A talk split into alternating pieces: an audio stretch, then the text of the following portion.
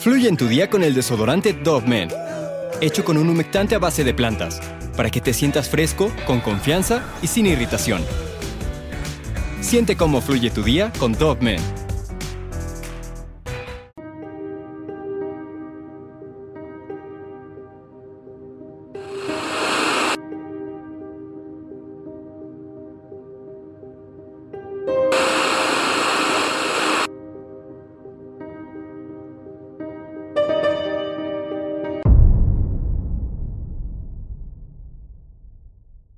La escena comenzaba a pintar que algo aterrador estaba a punto de visualizarse. En la pared principal estaba escrito Fuck of Asians KKK. El joven caminó por un pasillo oscuro para poder llegar a la sala de su casa, prendió los focos y solo pudo emitir un grito ahogado al ver el cuerpo de su padre tirado y el piso lleno de rojo.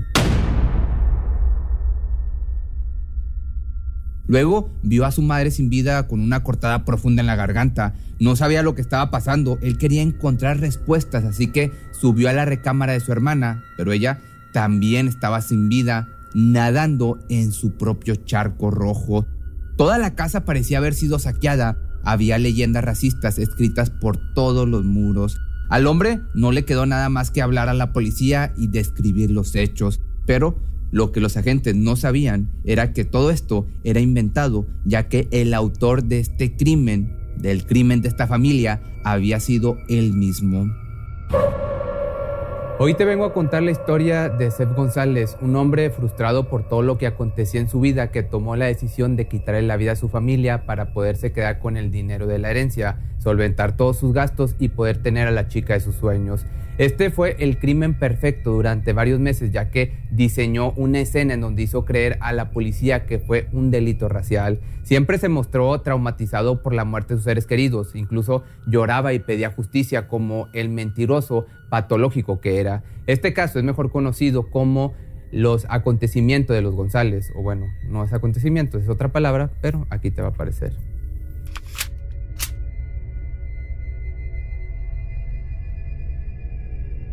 Seth González nació en el año de 1980 en Baguio, Filipinas. Su padre Terry González y su madre Loiva le brindaron durante toda su infancia un amor incondicional. El cariño que sus padres se tenían era ejemplar. No ganaban mucho dinero, pero podían cubrir todas las necesidades básicas. Años después nació Clorin, la más pequeña de la familia. Ellos daban todo por sus hijos, trataron de educarlos con buenos valores y una buena convivencia. Todo era muy estable, pero de repente un terremoto de una magnitud de 7.7 ocurrió en Luzón, la isla más grande de Filipinas, cerca de donde vivía Seth.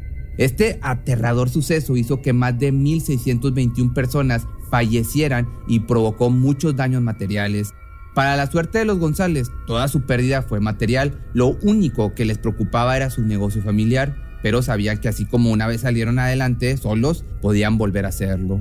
Sacaron todos sus ahorros y decidieron emigrar a Australia. Se instalaron en Sydney, Nueva Gales del Sur, y ahí comenzaron desde cero. Mientras la madre trabajaba como secretaria en un negocio familiar, Terry comenzaba a fundar una firma de abogados.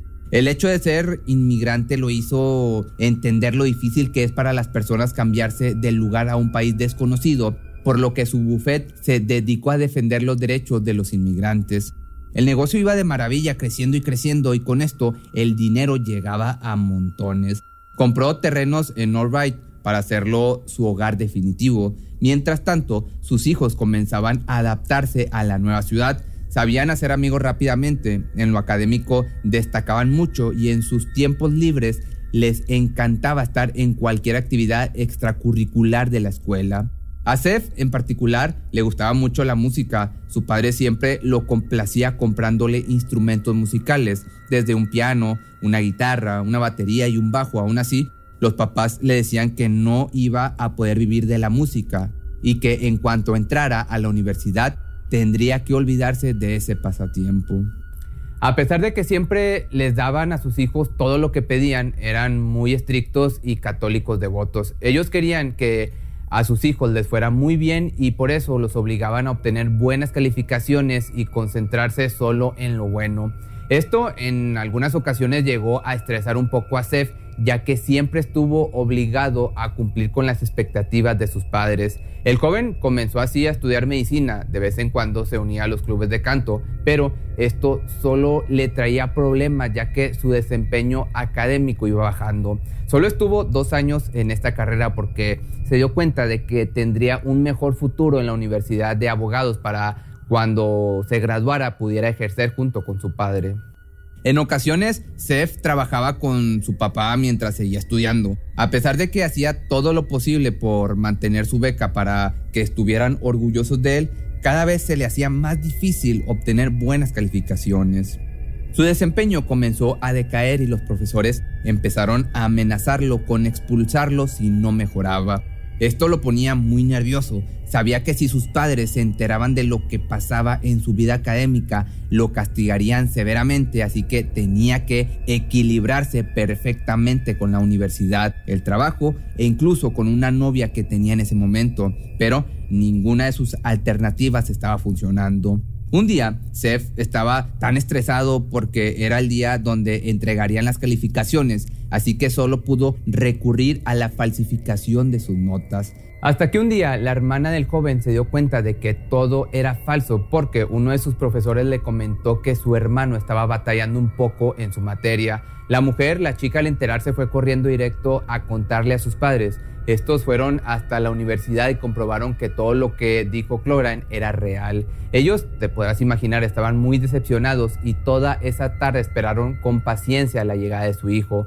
La plática fue larga, le quitaron el carro, varias tarjetas y hasta le prohibieron ver a la novia, que por cierto, al padre no le gustaba mucho la joven con la que su hijo estaba saliendo porque decía que no tenía futuro y que solo estaba con él por interés, así que aprovechó todo esto para castigarlo intentando alejarlo de ella. El joven se enteró de que su hermana lo había acusado y ahora sentía un gran rencor hacia toda su familia. Estuvo más de tres días encerrado en su cuarto, no salía a trabajar ni mucho menos a la universidad.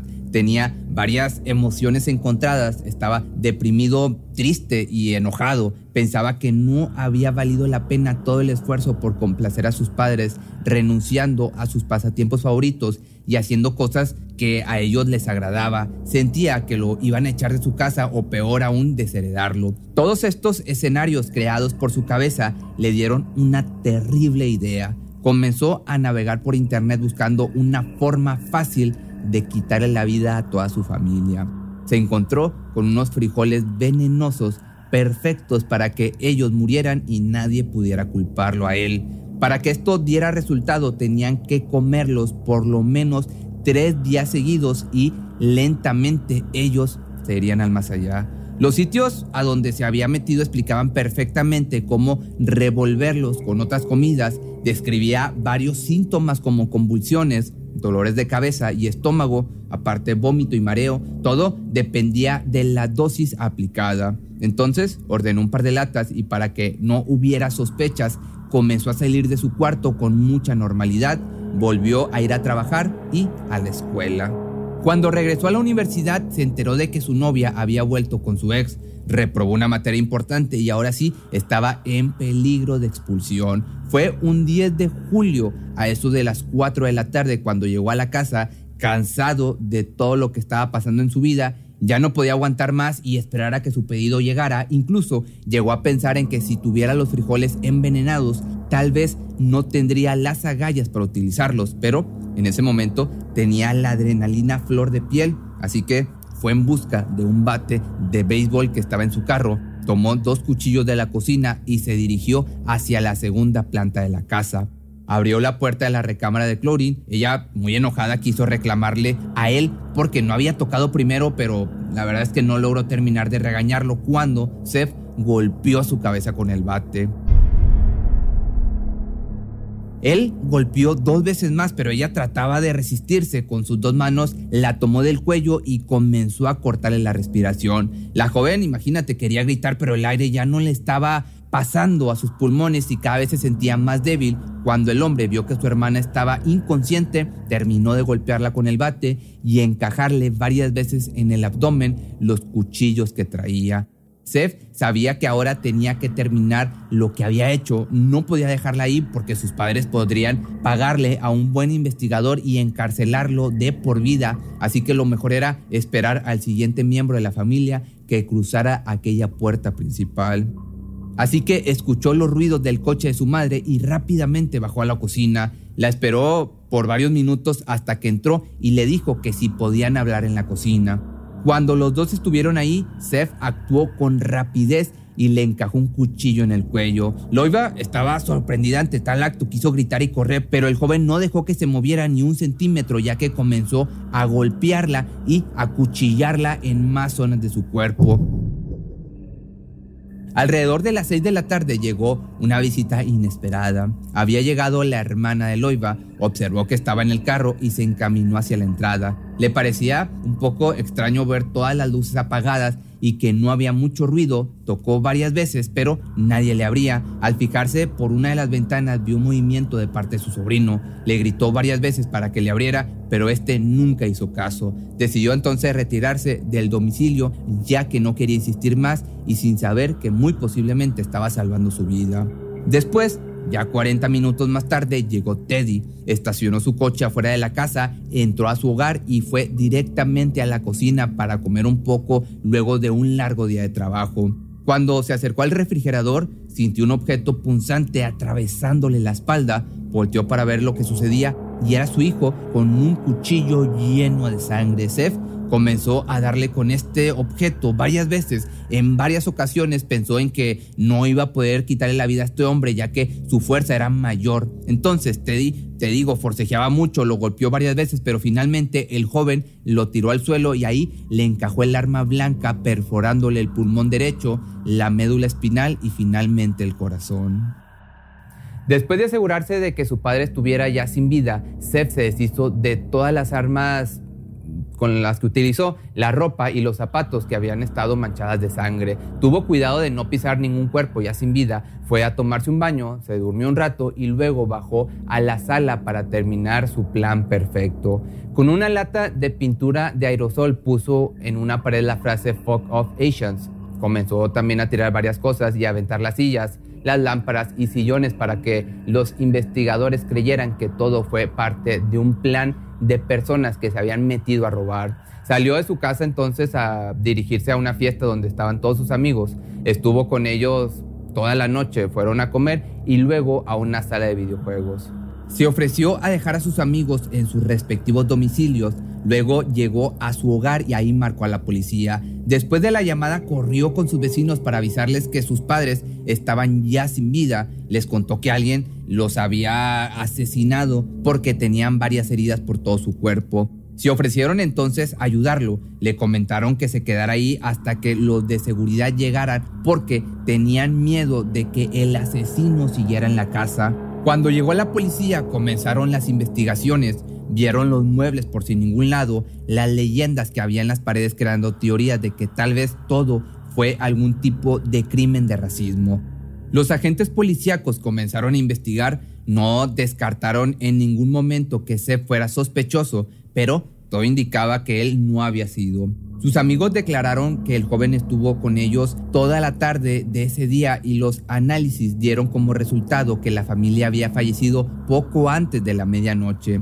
El caso comenzó a hacerse famoso y aparecer en varios medios de comunicación. El pánico se esparcía por todos lados. No podían creer que un crimen tan atroz sucediera en la ciudad tenían miedo de que fuera un asesino en serie o que sus seres queridos corrieran el riesgo de topárselo. Así que varios días después, Seth salió a declarar el miedo que sentía porque pensaba que él sería el siguiente. Habló también de lo triste que estaba por haber perdido a su hermana y padres. Comentaba de ellos cosas muy bonitas diciendo que eran todo su ser, que su madre era un modelo a seguir, su hermana era la alegría de la casa y su padre un héroe a quien admiraba mucho.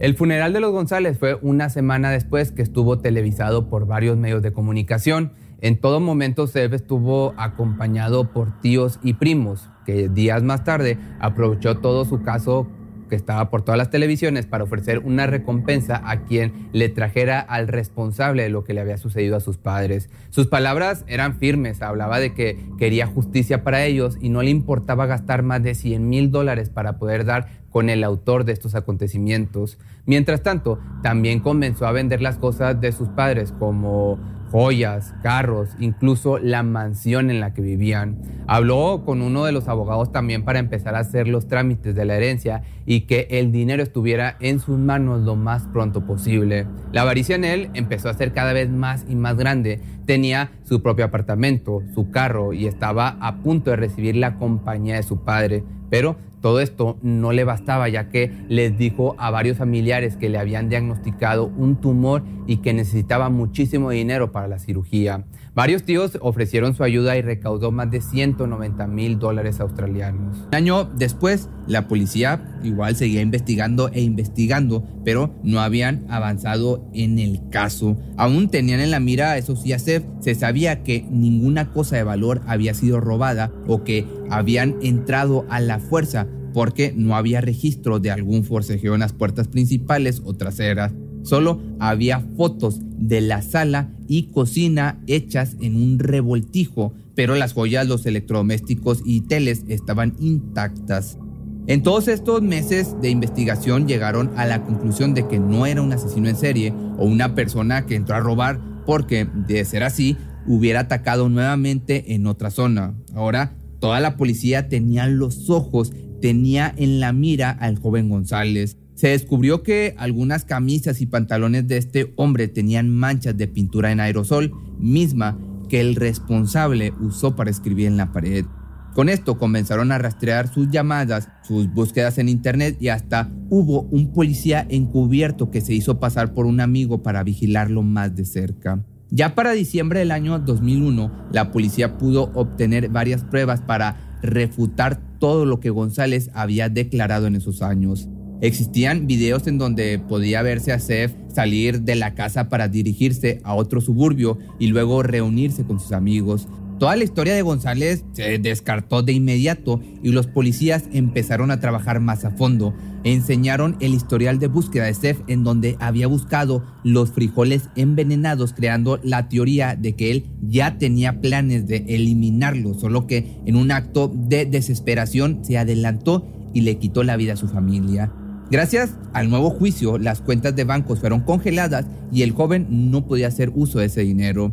González volvió a hablar con los medios y dijo que se sentía indignado por todo lo que estaba sucediendo, que aún no superaba la muerte de sus seres queridos y ahora tenía que escuchar cómo lo culpaban. Pero justo en ese momento apareció una denuncia anónima de un supuesto secuestro que él le había realizado a una mujer y denunció las agresiones que sufrió por parte de él. Esto lamentablemente no se pudo comprobar, por lo que Seth no tuvo cargos por este crimen. Aún así, el juez dio la orden de arresto ya que habían tenido las pruebas suficientes para considerarlo como único autor de este crimen.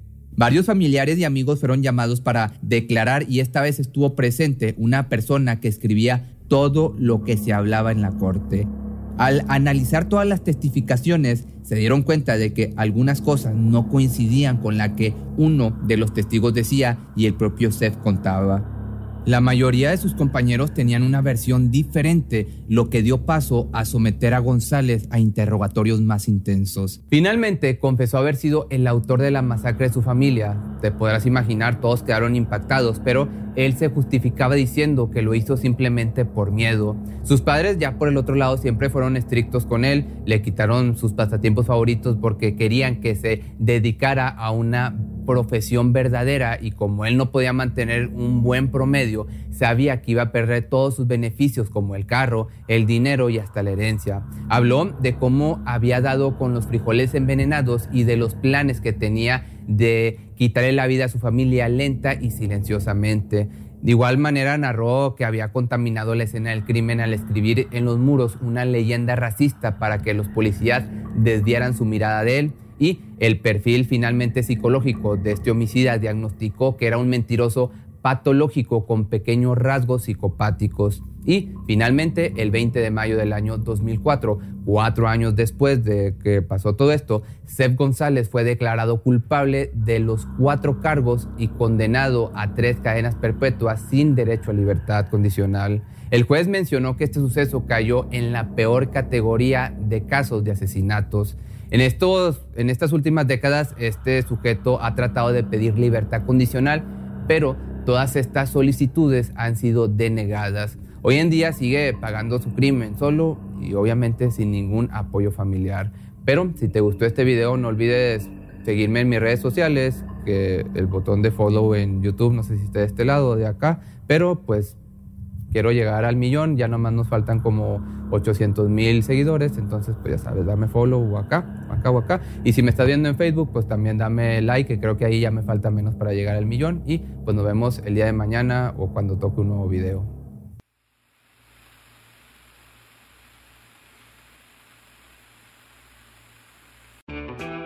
Fluye en tu día con el desodorante Dove Men, hecho con un humectante a base de plantas, para que te sientas fresco, con confianza y sin irritación.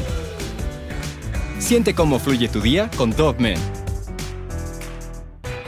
Cuando el tráfico te sube la presión, nada mejor que una buena canción.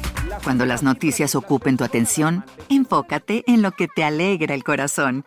Y cuando te sientas mal, un buen médico te ayuda a sanar.